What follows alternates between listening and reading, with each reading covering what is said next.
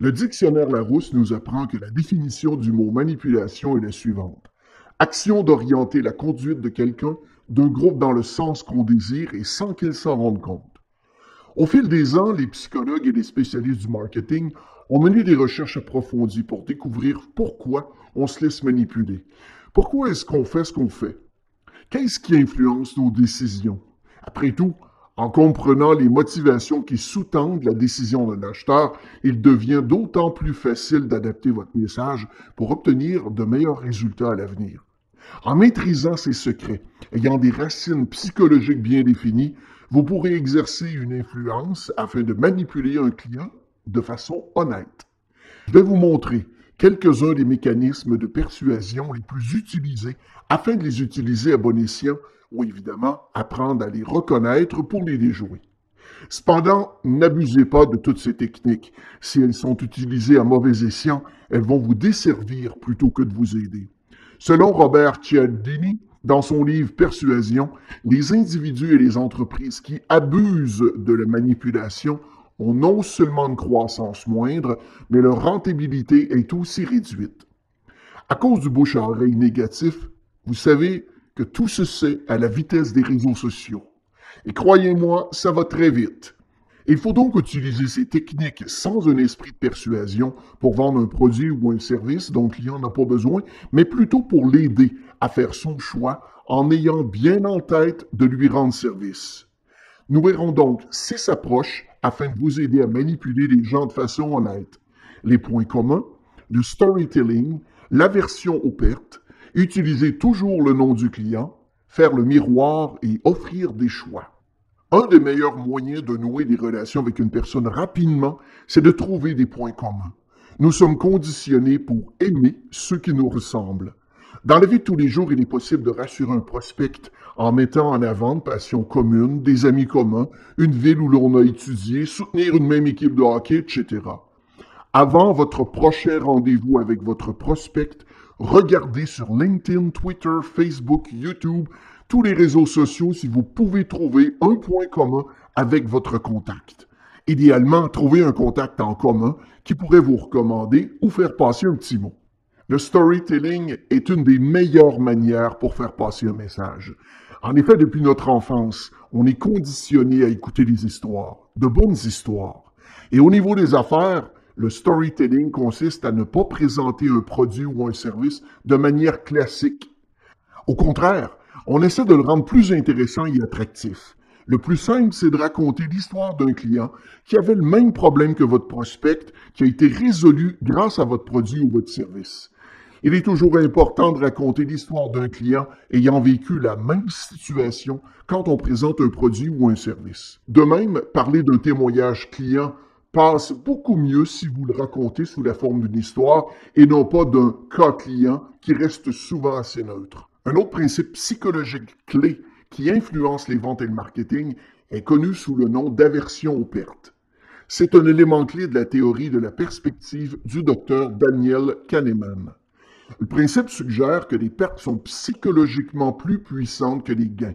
En d'autres termes, l'idée de ne pas perdre 10 dollars est plus gratifiante que l'idée de trouver 10 dollars.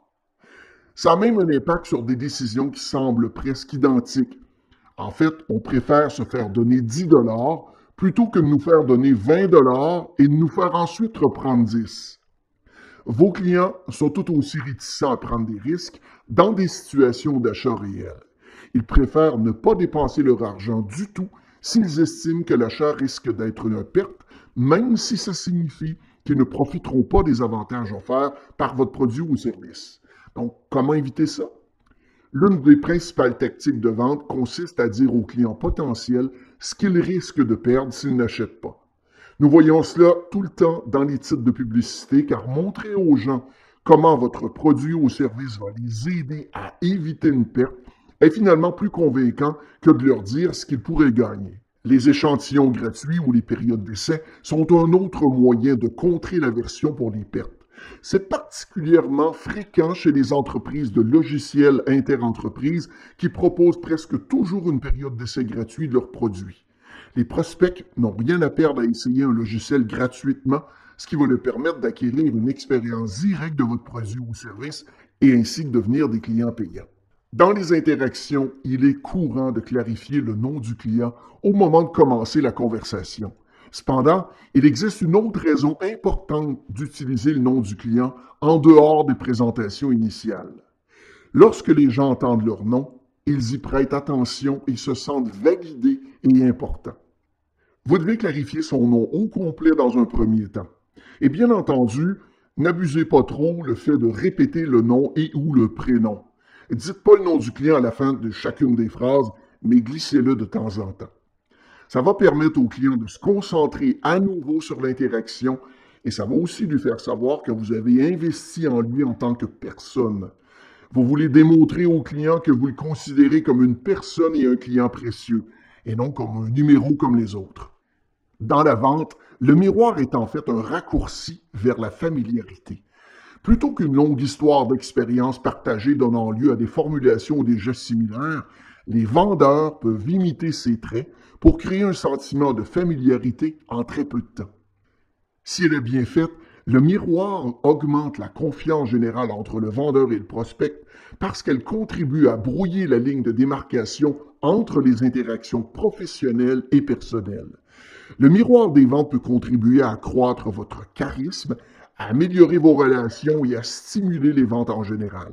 La subtilité est la clé. Les meilleures approches miroirs sont petites, simples et spécifiquement adaptées aux clients d'aujourd'hui. Si votre client s'assied et croise la jambe ou les bras, faites de même. S'il se penche en arrière en parlant, imitez le mouvement tout doucement. S'il s'assoit droit sur sa chaise, ne vous affaisez pas le fait de refléter la position du corps envoie un signal indiquant que vous êtes sur la même longueur d'onde que le client, qu'il soit détendu, concentré, sérieux ou autre. De nombreux vendeurs sont amicaux et excités. Ils peuvent parler fort et rapidement pour transmettre leur passion pour un produit ou un service en particulier. Sauf que cette approche ne fonctionnera pas si les clients potentiels sont plus calmes et introspectifs. Prendre l'exemple sur les clients et faire correspondre le ton de leur voix ou leur niveau d'énergie envoie un message de respect et contribue à établir un lien fondamental. Votre client veut-il tous les détails de son achat, de son contrat et de ses paiements à l'avance, ou est-ce qu'il est plus préoccupé par la situation dans son ensemble? Est-ce qu'il semble plus intéressé par les bavardages que par les chiffres de vente, ou est-ce qu'il insiste pour obtenir des détails précis? Quel que soit leur style de communication, Prenez exemple sur vos prospects et évitez de vous appuyer sur des discours de vente qui vous sont trop familiers. De nombreuses personnes ont un geste spécifique qu'elles utilisent de manière répétée pour souligner un point important, par exemple comme un signe de tête, un signe de main ou un haussement d'épaule. Si vous reconnaissez ce geste et vous l'exécutez de temps en temps et vous le reproduisez naturellement et tout doucement, pour vos clients potentiels, eh bien, vous saurez que les professionnels de la vente peuvent renforcer la confiance générale de cette personne en les exécutant. Le principe est d'obliger un choix en orientant le client afin de l'amener à prendre une décision. Par exemple, à la fin d'un rendez-vous avec un prospect par téléphone, on peut souvent entendre Merci pour toutes ces informations. Est-ce qu'on peut séduire tout de suite une réunion pour avancer sur votre dossier? Vous préférez jeudi à 10h ou vendredi à 11h? En agissant de la sorte, vous amenez la personne à répondre au lieu de lui laisser le choix d'accepter ou de refuser le rendez-vous. C'est la même chose en magasin. Si un produit n'est pas disponible, un vendeur va vous dire Désolé, j'en ai plus en stock, les produits arrivent jeudi. Vous préférez les venir les chercher jeudi après-midi ou vendredi soir. Et lorsque vous en arrivez à discuter de prix avec votre client, gardez toujours en tête d'offrir de deux à quatre offres à votre client. Par exemple, dans le monde automobile, on peut toujours offrir au client de choisir entre un paiement pour une location long terme et un versement pour un financement. Dans tous les autres domaines, vous pouvez offrir au moins deux termes de financement. On a fait le tour de nos six astuces pour améliorer votre pouvoir de persuasion. Cependant, n'oubliez pas que toutes ces techniques doivent être utilisées sans avoir comme objectif d'arnaquer un client, mais plutôt à l'orienter dans les bons choix et surtout avec l'idée que votre produit ou service sera l'aider au quotidien. Si vous n'avez pas confiance dans votre produit ou service et de son utilité, vos efforts de persuasion seront vains. Tout le monde sait faire la différence entre un discours d'une personne sincère et passionnée et une personne qui est uniquement là pour vendre. La vente, c'est comme une opération de séduction. On peut améliorer son look, mettre du parfum, des beaux vêtements, mais il ne faut pas non plus mentir parce que la vérité finit toujours par éclater. De plus, si après l'achat, le client se rend compte de la supercherie en discutant avec d'autres clients ou s'il se rend compte qu'il s'est fait avoir, vous pouvez être certain qu'il risque de vous payer toute une publicité dans les médias sociaux. Bon succès et bonne vente.